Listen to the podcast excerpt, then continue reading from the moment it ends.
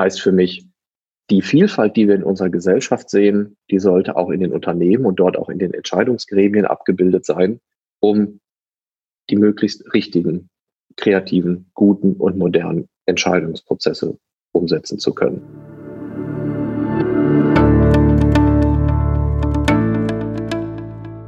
Hallo und herzlich willkommen zu Empower, Transform, Succeed, dem Diversity und Inclusion Podcast der Initiative Beyond Gender Agenda.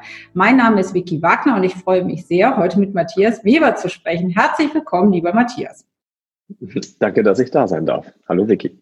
Sehr gerne. Sag mal, man sieht dich ja jetzt nicht. Ähm, wo bist du eigentlich? Was machst du denn gerade?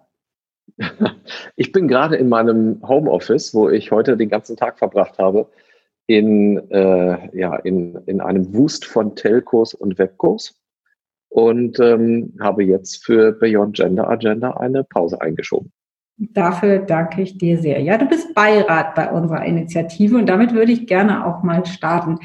Ähm, stell dich doch mal ganz kurz vor, was du so machst und vor allen Dingen eben auch, warum du dich eigentlich bei unserer Initiative mit engagierst. Was ich so mache, ja, das ist ähm, im beruflichen Bereich gut in, in zwei Dimensionen auszudrücken. Äh, zum einen rein beruflich äh, bin ich äh, Führungskraft im Banken- und Finanzdienstleistungsbereich. Ich bin Regionalbereichsleiter bei der Postbank und Mitglied unserer Geschäftsleitung Nordwest. Und äh, daneben engagiere ich mich in verschiedenen Berufsverbänden im Präsidium oder im Vorstand das eine, das ist ja nah an meinem Job, das ist die ULA, also Deutschlands größter Führungskräftedachverband mit 70.000 Mitgliedern. Der Schwerpunkt ist allerdings tatsächlich ja der, der echte Diversity-Bereich ähm, und an der Stelle im Wesentlichen ja zwar ganzheitliches Diversity, aber doch schon von der Dimension sexuelle Orientierung und Identität kommen, kommend. Ich engagiere mich in verschiedenen LGBTI-Verbänden. Mhm. Ich bin ähm, Vorstandsvorsitzender beim Völklinger Kreis das ist der Deutsche Berufsverband der schwulen Führungskräfte und Selbstständigen und bin auch Präsident unserer europäischen Dachverbände, wo sich dann alle LGBT, Frauen und Männer äh, Führungskräfteverbände äh, zusammengeschlossen haben für Austausch und politische Einflussnahme. Und dazu passt Beyond Gender Agenda geradezu perfekt, finde ich. Das passt gut, das, das finde ich auch. Und insofern freue ich mich auch sehr, dass wir dich mit deiner Fachkompetenz für den Beirat gewinnen konnten. Aber erzähl doch vielleicht unseren Hörern noch mal äh, ein bisschen mehr im Detail, was genau ihr macht. Das mache ich gerne. Also ähm, der Völklinger Kreis ist ein Berufsverband und äh, damit sind wir auf der einen Seite ganz klassisch auch ein Netzwerk für unsere äh, etwas über 700 Mitglieder und auch deren Partner, die dann ähm, ja oft mit bei uns organisiert sind. Aber wir arbeiten auch ganz konkret und intensiv in Projekten äh, mit Politik äh, und insbesondere mit der Wirtschaft. Das ist auch notwendig, denn für uns ist eine, eine große Zielsetzung, ähm, wie für Beyond Gender Agenda ja auch, ähm, die Vielfalt, die wir in der Gesellschaft wahrnehmen, eben auch in unseren Unternehmen und auch in Unternehmensführungen äh, zu ermöglichen. Davon sind wir äh, sowohl beim Gender-Thema als auch beim LGBT-Thema ganz weit entfernt. Und dafür engagieren wir uns. Für unsere Mitglieder ist das sehr konkret. Ähm, wir sind ein Netzwerk, das heißt, wir schaffen in Regionalgruppen, davon gibt es über 20 bundesweit, die Möglichkeit, sich eben kennenzulernen und ein regionales Netzwerk zu bilden und tun das übergreifend auch bundesweit in äh, etwa 25 Fachgruppen. Die sind also ganz konkret berufsspezifisch, äh, berufsspezifisch organisiert. Mhm. Jedes Mitglied bei uns bekommt eine tja, eine Arbeitsrechtsschutzversicherung mit einem sehr hochwertigen Beratungsinhalt dahinter und konzentriert sich ähm, ja auf das Thema Arbeitsrechtsschutz und dann insbesondere auf einen, äh, einen Diskriminierungsschutz. Und die wird jährlich mehrfach leider auch heute noch in Anspruch genommen. Ja, sollte man nicht glauben. Ja. Das äh, ist bis heute so, sowohl im öffentlichen Dienst, in Führungspositionen als auch in privaten Unternehmen. Äh, und ähm, wir wollen aber natürlich auch äh, nicht nur dann dafür für unsere Mitglieder da sein, wenn das Kind in den Brunnen gefallen ist. Für uns ist äh, Mentoring und Begleitung ein ganz wichtiges Thema. das ist mir auch eines unserer liebsten Projekte. Wir machen das seit ein paar Jahren, dass wir jedes Jahr bis 20 ähm, ja, angehende Führungskräfte mit einem einjährigen Mentoring-Programm ehrenamtlich begleiten. Ja, einmal hin zur eigenen Karriereplanung, aber dabei steht auch immer das Thema Outing im Job äh, mit auf der Agenda, weil bis heute ungefähr 50 Prozent unserer Teilnehmenden sich nicht sicher sind, gibt mir das einen Nachteil, wenn ich mich im Job oute, wenn ich also einfach ganz natürlich so bin, wie ich bin? Werde ich dann nicht mehr befördert? Werde ich dann schlecht behandelt? Was passiert dann mit mir? Da ähm, agieren wir dann mit den Mitgliedern. Ja, und wahrscheinlich ist diese Zahl ja in Relation nochmal deutlich höher, weil ich meine, letztendlich äh, bei euch im Netzwerk befinden sich Menschen, die sich ja schon offen mit dem Thema auseinandersetzen und genau. dazu Fragen haben und ja, sich Gedanken machen, ob Outing im, im Berufsumfeld ein Nachteil sein kann. Also insofern würdest du auch sagen, es muss echt noch viel getan werden, oder? Ja, also äh, repräsentative Studien belegen ja, die sind auch recht frisch, dass ähm, gut 70 Prozent der befragten LGBT in Deutschland sich heute noch ganz bewusst nicht outen am Job, weil sie eben äh, Angst vor, ähm, ja, vor einer Benachteiligung haben. Und was du sagst, kann ich persönlich total nachvollziehen. Das Gefühl kenne ich. Das hatte ich kurz bevor ich begonnen habe, mich im VK zu engagieren. Ist jetzt viele Jahre her. Aber für mich selber war das auch äh, ein Schritt. In meinem privaten Umfeld war ich lang geoutet. Und ähm, diesen letzten Schritt zu machen, sich auch im beruflichen Umfeld zu outen äh, oder, oder halt auch breit öffentlich zu outen, das ist mir immer schwer gefallen, weil auch die Vorbilder fehlten. Und da hat mir irgendwann die, die Anzeige des Völklinger Kreis äh, geholfen, weil sie nämlich ein solches äh, Coming-out im Job-Seminar anbot. Und ich kann dir sagen, das habe ich auch, glaube ich, ein paar Wochen immer von links nach rechts gelegt und wieder zurück bis ich irgendwann eine E-Mail hingeschrieben und mich angemeldet habe. Das braucht Zeit. Ja, absolut. Kann ich mir gut vorstellen. Aber ich glaube, äh, was du sagst, also das, das teile ich, ähm, dass letztendlich man braucht Vorbilder und man muss sehen, dass es funktionieren kann. Ja, also in dem Fall jetzt Outing oder ob es in der Gender-Debatte ist, dass eine Frau tatsächlich einen Vorstandsposten besetzt und ihn vielleicht dann auch mal hält. Äh, wunderbar. Also das muss man einfach sehen, dass das funktionieren kann. Ähm, dann traut man sich vielleicht selber einen Schritt in diese Richtung zu machen. Jetzt würde mich mal interessieren, so äh, ich diskutiere gerade sehr intensiv mit ganz unterschiedlichen Zielgruppen darüber, ob die Corona-Krise äh, als einen weiteren Nachteil mit sich bringt, dass wir momentan einen Rückschritt machen, was die Diversity-Debatte angeht. Ähm, Im im Gender-Umfeld gibt es da viel Diskussion zu. Ähm, da ist man sich eigentlich sehr einig, dass es momentan sowohl unsere Öffentlichkeit als auch unsere Wirtschaft Wirtschaft, äh, die Wissenschaft, die Medizin sehr männlich dominiert ist, zumindest im öffentlichen Bild.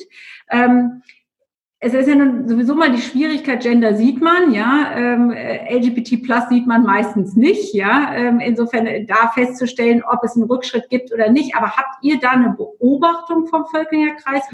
Ich glaube, dass das, ähm, äh, da gibt es natürlich ganz viel Diskussion. Jetzt auch, wenn man sich anschaut zuletzt, was Jutta Almendinger dazu veröffentlicht ja. hat, das kann ich auch alles gut nachvollziehen.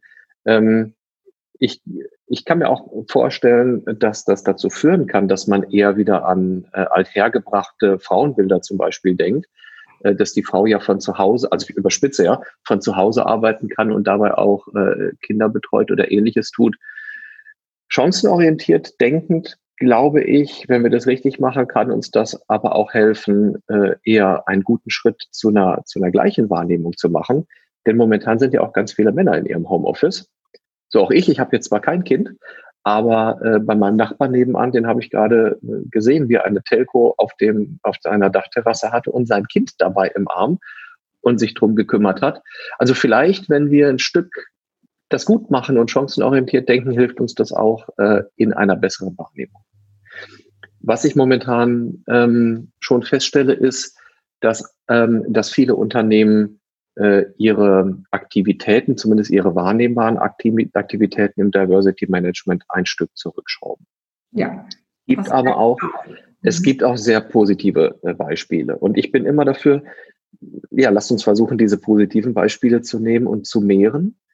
Denn ähm, äh, viele Unternehmen haben jetzt im Moment auch durchaus Zeit, sich darum zu kümmern und ähm, sind interessiert daran, für ihre Mitarbeitenden auch in der Kultur was Gutes zu tun, weil sie ja wissen, die, äh, die Anforderungen sind groß. Wir haben zum Beispiel, wir geben in diesem Jahr den Max-Sport-Preis wieder heraus. Das ist mhm. unser etablierter Preis für ein vorbildliches Diversity Management. Und den vergeben wir seit 2001. Wir haben also schon etliche Erfahrung und sehr namhafte PreisträgerInnen. Dies Jahr ist wieder soweit. Und wir haben uns natürlich auch überlegt, wollen wir das denn jetzt tun? Ist das, und die, die Entscheidung haben wir wirklich in der, ich glaube, die habe ich in der dritten Corona-Woche getroffen. Ist das jetzt die Zeit, dass wir einen solchen Preis ausschreiben? Zum einen, das ist für die Unternehmen viel Arbeit. Das ist ein großer, dicker Fragenkatalog, ganz mhm. bewusst. Mhm. Wir wollen genau wissen, wer den Preis verdient. Ähm, und wir waren nicht sicher, machen sich die Unternehmen die Arbeit. Wir haben noch nie, soweit wir es zurück ver äh, können, in den ersten Wochen so viele Anfragen und Bewerbungen äh, bekommen wie in diesem Jahr. Oh, wow. Und da war ich sehr positiv, sehr, sehr positiv überrascht. Und es reißt auch nicht ab. Wir sind jetzt hingegangen, weil wir auch Anfragen von bisherigen Preisträgern hatten. Also bisher war es immer so, den Max-Sportpreis, den kannst du als Unternehmen einmal bekommen. Mhm. Ja, und dann, dann hast du ihn. Dann steht er in der Vitrine und wir hoffen, er wird, ja. er wird nicht nur gut gepflegt, sondern auch die Werte, die dahinter stehen, bleiben im Unternehmen erhalten. Und jetzt gab es tatsächlich PreisträgerInnen, die vor einigen Jahren den Preis bekommen haben und die von sich aus uns gesagt haben, wir glauben so sehr daran, dass wir uns noch verbessert haben und dass wir auch im Vergleich zu anderen Unternehmen so gut dastehen mit unserem Diversity Management. Bitte prüft uns doch nochmal. Gut. Hat das ist ein bisschen unfair. Passt oder? Es wäre etwas unfair, ja. Jetzt, ähm, ich sag mal, die, die etablierten Max-Sportpreisträger, die schon wissen, wie es geht und die sich noch weiterentwickeln konnten, in die normale äh, Jurybewertung mit hineinzunehmen, wir haben uns einfach entschieden, in diesem Jahr einen Nachhaltigkeitspreis aufzulegen. Mhm. Und dieser Nachhaltigkeitsmarktsportpreis, der richtet sich dann ausschließlich an unsere Preisträgerinnen und Preisträger seit 2001. Die sind gerade alle angeschrieben und aufgefordert, sich erneut zu bewerben, wenn sie sich denn miteinander messen wollen. Und es wird dann ja schon, ja, eher so ein, ein Kampf auf Augenhöhe von den etablierten Diversity können. Und darauf bin ich sehr gespannt. Ja, hört sich spannend an. Da drücken wir auf jeden Fall die Daumen, ähm, dass die Teilnahme hoch ist, das Engagement ebenso und äh, dass ihr das richtige Händchen da beweist. Ähm, jetzt hast du aber eben auch gesagt, äh, Positivbeispiele sind wichtig und es macht einfach Sinn, da auch Signale zu senden. Kannst du vielleicht ganz konkret werden und mal ein, zwei Unternehmen rauspicken und einfach mal erklären, woran man das festmacht, dass die Diversity ernst nehmen und sich da gut positionieren?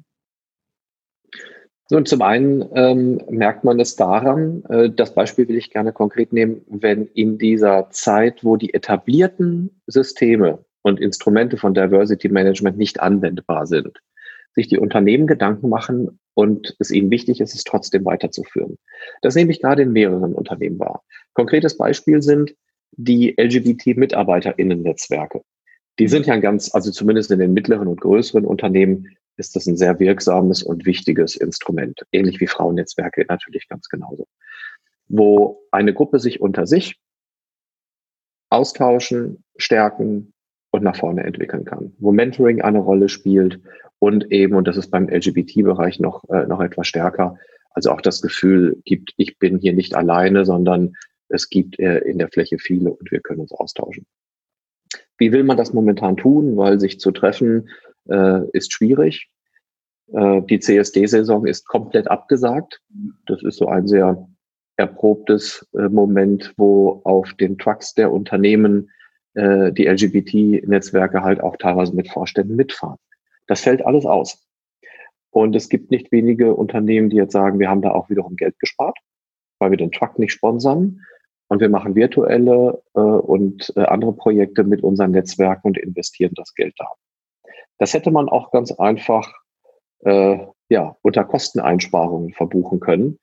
Aber da gibt es wirklich mehrere und äh, sehr gute Beispiele. Zweites Beispiel, das ich auch gut finde, was man tun kann. Äh, wir haben in Deutschland die sehr etablierte Sticks and Stones Messe, eine Karrieremesse, also die es auch europaweit mittlerweile gibt, von unserem Mitglied Stuart Cameron, ähm, das ist die etablierte LGBTI-Karrieremesse in Berlin und München. Das ist nun schwierig, eine solche Messe als Präsenzmesse umzusetzen. Und das Ganze wird jetzt virtuell stattfinden. Und es ist ein tolles Beispiel dafür, wie auch eine Digitalisierung in so einer Zeit wachsen kann und nachher vielleicht als positives Beispiel überbleibt und wird von den teilnehmenden Unternehmen und auch von uns als Verband zum Beispiel sehr unterstützt. Und wir werden das Ganze eben virtuell umsetzen. Ja, großartig. Kann man ja auch auf allen Social-Media-Kanälen intensiv verfolgen, ähm, wie sich das Thema entwickelt. Kann ich nur empfehlen, wenn man da Interesse hat. Ähm, Jetzt, ich weiß nicht, wie dir es geht, aber also bei uns ist es immer noch so, dass wir von Unternehmen gefragt werden, welchen konkreten Vorteil es denn bringt, Diversity in den Führungsgremien tatsächlich zu etablieren. Magst du uns dazu mal dein, deine Einschätzung geben? Die Frage ist ja auch gut, weil die Frage macht ja deutlich, dass es immer noch total notwendig ist, sich mit dem Thema Diversity zu beschäftigen und dafür zu kämpfen ähm, das, äh, das stirbt tatsächlich nicht aus.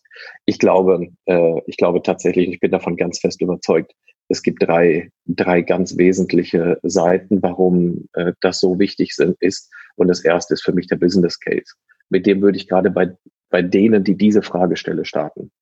Ähm, ein Unternehmen muss ja daran interessiert sein, gute, kreative, stimmige äh, Entscheidungen zu treffen, die so nah an der Ideallösung sind, wie das halt eben möglich ist. Und ähm, da nahezu alle Unternehmen ja auf unsere Gesellschaft abzielen mit ihrer Wirtschaftsleistung, äh, kann es ja nur Sinn machen, wenn auch die Entscheidungen breit so getroffen werden, wie es auch in der Gesellschaft abgebildet wird. Heißt für mich, die Vielfalt, die wir in unserer Gesellschaft sehen, die sollte auch in den Unternehmen und dort auch in den Entscheidungsgremien abgebildet sein, um die möglichst richtigen, kreativen, guten und modernen Entscheidungsprozesse umsetzen zu können. Das werden ganz isolierte einzelne Gruppen eben nicht so gut können für eine ganz breite äh, ähm, Zielgruppe. Und das an sich ist für mich schon logisch. Wenn man das beginnt zu diskutieren, ähm, dann, dann, dann gibt es vielleicht den ein oder anderen Aha-Effekt. Natürlich gibt es immer noch den Punkt, dass man sagen muss, das hat auch sehr viel mit einer gesellschaftlichen Verantwortung zu tun. Das wäre die zweite Sicht. Die dritte ist die, dass man damit auch etwas für die Einzelnen tut, die sich dann im Unternehmen wohler fühlen, die vielleicht überhaupt überlegen, in diesem Unternehmen ihren Job anzunehmen, weil es für sie attraktiv und modern wirkt und die dann auch ganz gerne da bleiben. Und damit ist diese dritte Seite, diese vermeintlich persönliche, ja eigentlich auch wieder ein Business Case. Für mich ist es ganz wichtig, ein ehrliches Diversity Management zu betreiben, um Menschen, Talente zu gewinnen, und sie dann auch bei sich zu behalten und weiterentwickeln zu können und eine Fluktuation zu vermeiden. Und ähm, das sind für mich auch die Hauptargumente. Genau, und alle drei Argumente, die du genannt hast, zahlen ja ein auf die Wirtschaftlichkeit des Unternehmens. Ja. ja. Beim Thema LGBT gibt es noch einen, äh, einen entscheidenden Punkt, den ich verstärken würde. Ähm, du hast das vorhin ja gesagt. Also bei der Frage, bin ich nun Mann oder Frau, die ist ja schnell, in der Regel schnell beantwortet, weil ich sehe es oder ich lese es oder ich gebe es an. Das ist bei, bei den LGBT, zumindest bei den meisten, in der Regel nicht so. Sie haben dann zumindest die Wahl und auch die Qual. Rede ich drüber, oute ich mich, will ich das tun? Und da gibt es repräsentative Studien, die belegen, dass ähm, die LGBT, die die Entscheidung getroffen haben, ich oute mich, und die das dann auch mal hinter sich haben. Also am Anfang ist das erstmal natürlich anstrengend und es kann auch ein bisschen zu Lasten der Arbeitsqualität gehen, weil man sich stark mit sich beschäftigt, vielleicht auch eigene oder fremde Konflikte hat. Aber wenn man da dann durch ist, durch dieses berufliche Outing, gewinnt man rund 20 Prozent Effizienz zu der Situation davor, als man eben seine, ja, seine persönlichen, normalen Facetten äh, im Job versteckt hat. Und ich glaube, das ist ein enormer Effizienzgewinn. Der kann auch den Unternehmen nicht egal sein. Wie bekommen wir es aber hin, dass die Quote nicht nur auf die Gender-Debatte einzahlt, sondern auf Vielfalt insgesamt? Und da spielen ja ganz furchtbar viele Themen mit. Und das würde ich gerne mal mit dir diskutieren, was du darüber denkst. Meine Antwort ist nicht so einfach. Ähm, ich fange mal so an. Wünschen würde ich mir, wir bräuchten keine Frauenquote. Und ich bin auch gar nicht bei den weiteren Quoten. Ich nehme mal nur die, die wir schon kennen. Also wünschen würde ich mir eine Gesellschaft und damit auch Unternehmensleitungen letztlich, die das ja beeinflussen, die von sich aus erkennen, dass es total wichtig ist, dass wir vielfältig, so wie die Gesellschaft gebaut ist, auch besetzte Unternehmensführungen, Leitungen, Vorstände, Aufsichtsräte und so weiter haben. Ähm, dann bräuchte man keine Quote, weil das Ganze organisch entsteht aus einem sinnvollen lernenden System heraus. In manchen Regionen funktioniert das ja nicht schlecht, zumindest besser als bei uns, gerade wenn wir uns mal nordische Länder vornehmen. Das ist eine andere Kultur offensichtlich und ich mache es auch an der Kultur fest und komme am Ende nochmal auf die, wie gut das bei uns funktioniert hat. Also während ich mir wünsche, wir bräuchten keine Quote, muss ich feststellen, wir feierten vor zwei Jahren 100 Jahre Frauenwahlrecht. So, ist ja schon mal dreistellig, ist ja ordentlich. Müssten wir uns dran gewöhnt haben. Seit den 80er Jahren gibt es Frauenquoten in der Personalpolitik. Seit 2016 verpflichtend in den Aufsichtsräten und seit 15 für, äh, sind die Unternehmen verpflichtet, äh, entsprechende Quoten auf Führungsebenen einzuführen. So. Auch schon eine ganze Zeit. Die Bundesagentur für Arbeit sagt uns, 48, also über alle Altersgruppen hinweg liegt der Anteil der Frauen an den Arbeitenden bei 48 Prozent. Ungefähr die Hälfte. So, aber der Anteil, der Frauenanteil in Führungspositionen liegt bei 21,3. Und wenn ich diese 48, also knapp die Hälfte, zu dem Fünftel nehme, dann habe ich ja schon die Antwort. Ähm, es funktioniert aus der Kultur heraus offensichtlich nicht. Nicht. Ja, das können wir. Klammer auf, gut, schnell genug, Klammer zu. Wir können aber auch das nicht stehen lassen. Und die Quote hat jetzt noch nicht den direkten Boom gebracht, dass das alles direkt funktioniert, aber sie hat zumindest diese Ergebnisse schon mal geschaffen. Ich bleibe also dabei, ich würde mir wünschen, wir würden diese Quote nicht brauchen, aber offensichtlich ist sie notwendig. Und da komme ich von einem sehr einfachen psychologischen Phänomen, das ist die Sichtbarkeit. Wenn wir jetzt die ganze Entwicklung sich selbst überlassen, dann wird das wahrscheinlich bleiben, wie es war. Wir hätten noch viel weniger Frauen. Also noch weniger sichtbare Frauen in Führungspositionen, weniger Beispiele, dass es geht, weniger Beispiele für andere Frauen, an denen sie sich orientieren können und sagen, das will ich auch. Ich will Karriere machen, ich bin ehrgeizig. Und natürlich geht das. Und diese Sichtbarkeit brauchst du. Und diese Sichtbarkeit, das ist eine gute Parallele, die brauchtest du auch für die LGBT-Bewegung. Das kann ich für mich selbst sehr gut sagen. Ich hatte mein Outing, mein privates Outing zu einer Zeit, als es in der Öffentlichkeit kein Klaus Wowereit, kein Harpe Kerkeling, mhm. kein Ole von Beust und so weiter gab. Die, also die gab's, aber die waren halt noch nicht geoutet. Und dann hast du, je nachdem, wo du lebst, das Gefühl, du bist da halt allein und ohne Vorbild ist es schwer, einen Weg zu finden. Somit glaube ich, wir brauchen die Quote schon, solange wir nicht stärker auf Kultur einwirken können. Und das müssen wir versuchen. Wir müssen versuchen, durch Erklären, das tun wir auch gerade, durch gute Beispiele finden, durch Erfolge zeigen, die das Denken und die Kultur in Führungsgremien, auch in Politik, zu optimieren und damit dafür zu sorgen, dass auch Vorständinnen und Vorstände und Aufsichtsräte heute Vorbild sein wollen und solche Kulturen in ihren Unternehmen schaffen. Können wir es auch schaffen, eine Megaquote einzuführen? Ich glaube, nein, davon sind wir viel zu weit weg, um das umsetzen zu können. Wir werden wohl nicht die Quote umsetzen können, die dann auch die sexuelle Orientierung und die Herkunft, äh, inklusive Hautfarbe und das Alter und eine Frage der Behinderung mit berücksichtigt. Ähm, das sind Themen, wo ich glaube, die müssen aus Kultur und Verständnis kommen und Entscheidungstragende zu überzeugen, dass, dass genau diese Ziele die entscheidenden sind für ihre Unternehmen, weil es ihnen hilft. Ja, vielen also Dank. leider aktuell Quote noch ja, solange wir da nicht mehr gelernt haben. Ja, also ich glaube, da diese Ansicht teilen wir zu 100 Prozent. Ähm, danke für deine Perspektive hierzu. Äh, jetzt ist ja so ein bisschen das Thema, wir wollen, wir wollen die ganze Debatte voranbringen. Wir wollen auch mal vielleicht die ein oder andere Randmeinung hören oder eine Meinung, die vielleicht, äh, ja, besonders äh, außerhalb der Norm ist. Hast du denn für mich eventuell einen Tipp, einen Gesprächspartner, den ich mal einladen könnte, eine Gesprächspartnerin, wen auch immer, wo du sagst, Mensch, äh, Vicky, wenn die in deinem Podcast ist, äh, das treibt das Thema nochmal ordentlich nach vorne. Hm. Hm.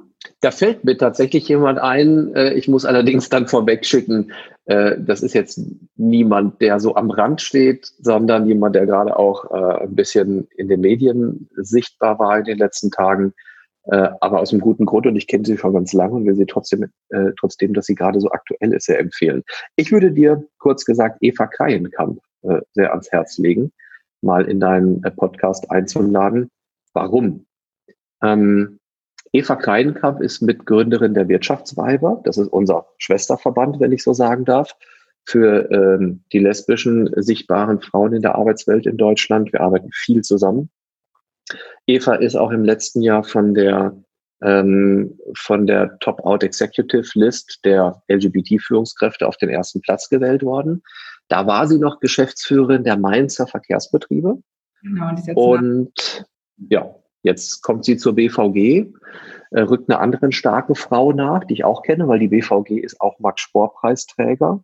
Mhm. Und ähm, ja, sie ist, äh, sie ist ihrer Vorgängerin äh, auf den Vorstandsstuhl gefolgt und ähm, wird da bei der BVG in Berlin die Leitung übernehmen. Sie ist auch Mitglied in unserer Max-Sport-Preis-Jury. Sie wird also auch mitentscheiden, wer sind denn die neuen Max-Sport-Preisträger ganz viele Gründe, oder? Also Eva Kleinkamp. Überzeugt, überzeugt. Ich bin total gespannt und ich hoffe, ähm, ja, dass sie die Einladung wahrnimmt und dann mit mir diskutiert und das Thema weiterbringt. Ähm, vielleicht Abschluss unseres Gesprächs. Ähm, hast du irgendeinen einen speziellen Wunsch, irgendein Thema, was du als Beirat äh, bei Beyond Gender Agenda vorantreiben möchtest? Ich glaube, das, was wir auch schon tun, ich glaube, dass man einen, einen ganzheitlichen Blick auf äh, Vielfalt hat und Diversity Management ähm, in, in der Arbeitswelt vorantreiben will. Und wenn jeder das von uns aus einer persönlichen Perspektive oder Nische oder Dimension tut und wir dann halt eben den ganzen Blick haben, aber auch die individuelle Facette, ich glaube, dann können wir uns sehr gut ergänzen äh, und gemeinsam viel bewegen. Und das ist das, was ich an dem Konzept total spannend finde.